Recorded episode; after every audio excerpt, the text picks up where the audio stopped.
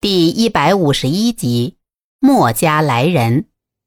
书接上回，小子，你是什么来路？又何必穷追不舍呢？我是朝廷派来平叛的，只想拿你回去归案。那现在是你拿我，还是我拿你呢？是我低估阁下了，现在落到你的手中，我也是无话可说。那中年人忽然盯着叶禅道：“哎，你脖子上挂的是什么？拿下来给我看看。”原来在叶禅被倒吊起来的时候，墨渊给的那面玉牌从胸前滑了出来，吊在叶禅的脖子上面，正晃悠着呢。看完了还给我，他对我很重要。如果你杀了我，有人还需要靠他来认尸呢。我杀你干什么？把你挂在这里，不是更有趣吗？其实叶禅从他们偷衣甲时只把人打晕，而不是杀死，就猜到他们不是凶恶之徒。叶禅知道自己虽然招了道，但还不至于丢了命，于是他把玉牌扔给那中年人。那中年人接过玉牌，翻来覆去看了好几遍，竟然有些激动。他吩咐徒弟放下叶禅，叶禅也有些纳闷儿。落地后坐在地上，刚要解绳套，那中年人就迫不及待地问道：“小兄弟，你姓莫？不是？那你这面玉牌是从哪儿来的？是我未婚妻给我的，她姓莫。哦，真的？当然是真的。那你……”可否带我去见一下你的未婚妻呢？你是谁啊？为什么出言就要见我的未婚妻？她可不在这里。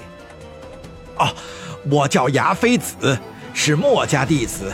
你未婚妻姓墨，那肯定是与我们墨家颇有渊源呀。当然，她是真正的墨家血脉，但这和你有什么关系吗？牙妃子便把墨家从春秋战国时的鼎盛到如今衰微的历史说了一遍。叶禅说：“我是道家弟子，这些我都有耳闻，只是我不知道贵派竟然能延续至今，实在是难能可贵呀。唉，我墨家一派历经千年，时至今日，真正的墨家血脉已经是屈指可数啊。”所以，墨家历代巨子都要求门人弟子注意寻访墨家的后人，加以保护。从这面玉牌上来看，你的未婚妻应该是正统的墨家血脉。我想禀报巨子之后，就去见见他和他的家人。见是可以，但你得跟我回去投案。哼！贪官贪得无厌，民不聊生。我只是行侠仗义，又没有乱杀无辜，我又何罪之有？再说了，我跟你去了，还不得被砍头？怎么见你的未婚妻和她的家人呢？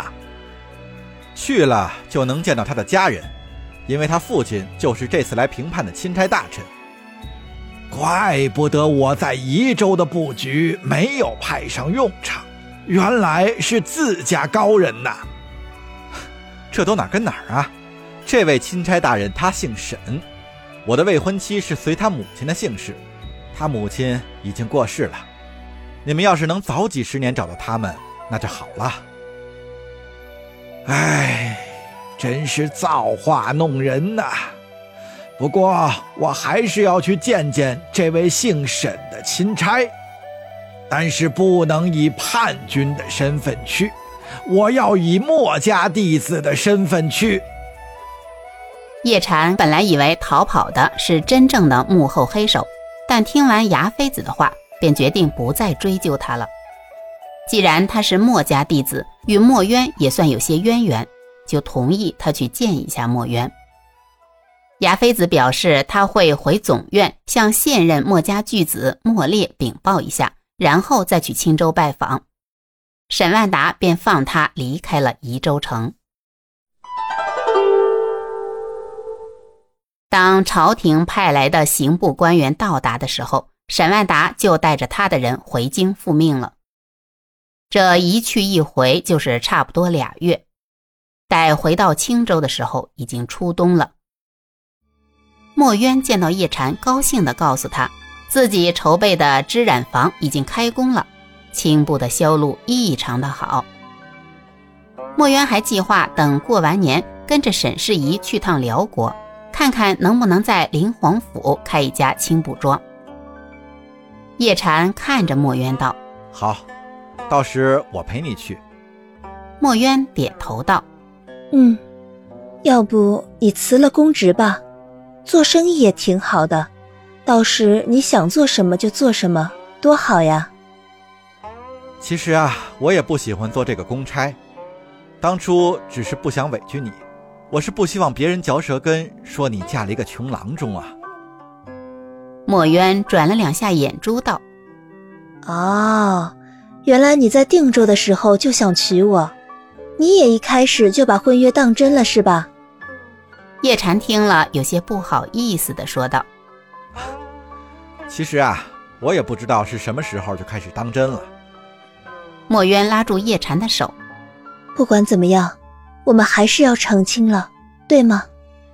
叶禅抚摸着墨渊的小手：“是啊，就像做了一场梦。”墨渊把头靠在叶禅的肩上。是呀，我从没想过我会现在这样开心。哦，对了，还有一件事儿能令你开心呢。什么事？叶禅便将遇到牙妃子、发现墨家一派还有传承的事情说了一遍。墨渊听完也很吃惊，他从没听母亲提起过这些。叶禅告诉他，过两天墨家可能会有人来看他。墨渊想了一下，道：“我算什么？只要知道墨家的思想还有人传承就好了。我一介弱女子又能做什么呢？”你不需要做什么，你只要将墨家的血脉传承下去就好了。所以，我们的第一个孩子，不论男女，也都随你姓墨。墨渊低头娇羞地说道：“我们都还没成亲呢，你就说这些。”哈哈，这也算是未雨绸缪吧。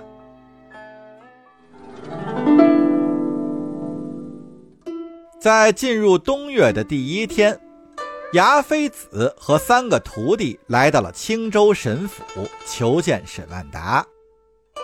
此时的沈万达因为平叛有功，已经升任东平府安抚使。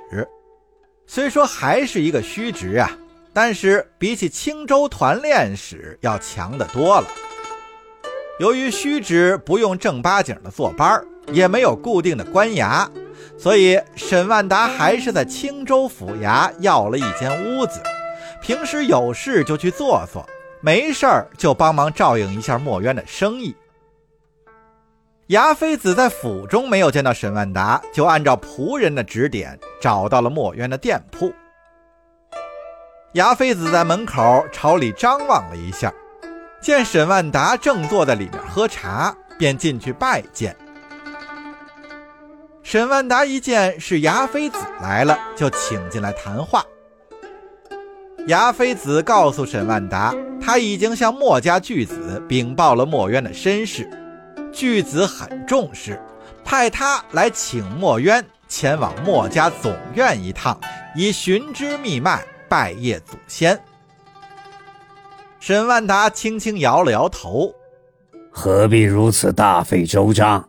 他一个女儿家远行不方便，还请先生体谅。”牙妃子赶忙又是一拱手：“沈大人，在下只是奉巨子之命行事，希望墨渊小姐能走一趟。这安全问题，您不用操心。”沈万达依然是摆手言道：“墨渊虽说姓墨，但他不是墨家弟子，他只是我的女儿。你家巨子无权要求她做什么事。”牙妃子一见沈万达拒绝的如此干脆，只好尴尬言道：“沈大人也是言之有理。若墨渊小姐实在不方便，我这便回去禀报巨子。沈万达伸手示意，让牙妃子坐下。哎，先生既然远道而来，不妨坐坐，可以见见小女，看她怎么说。牙妃子心想，也是，这来一趟，若是连人都没见到，自己回去也不好向巨子交代。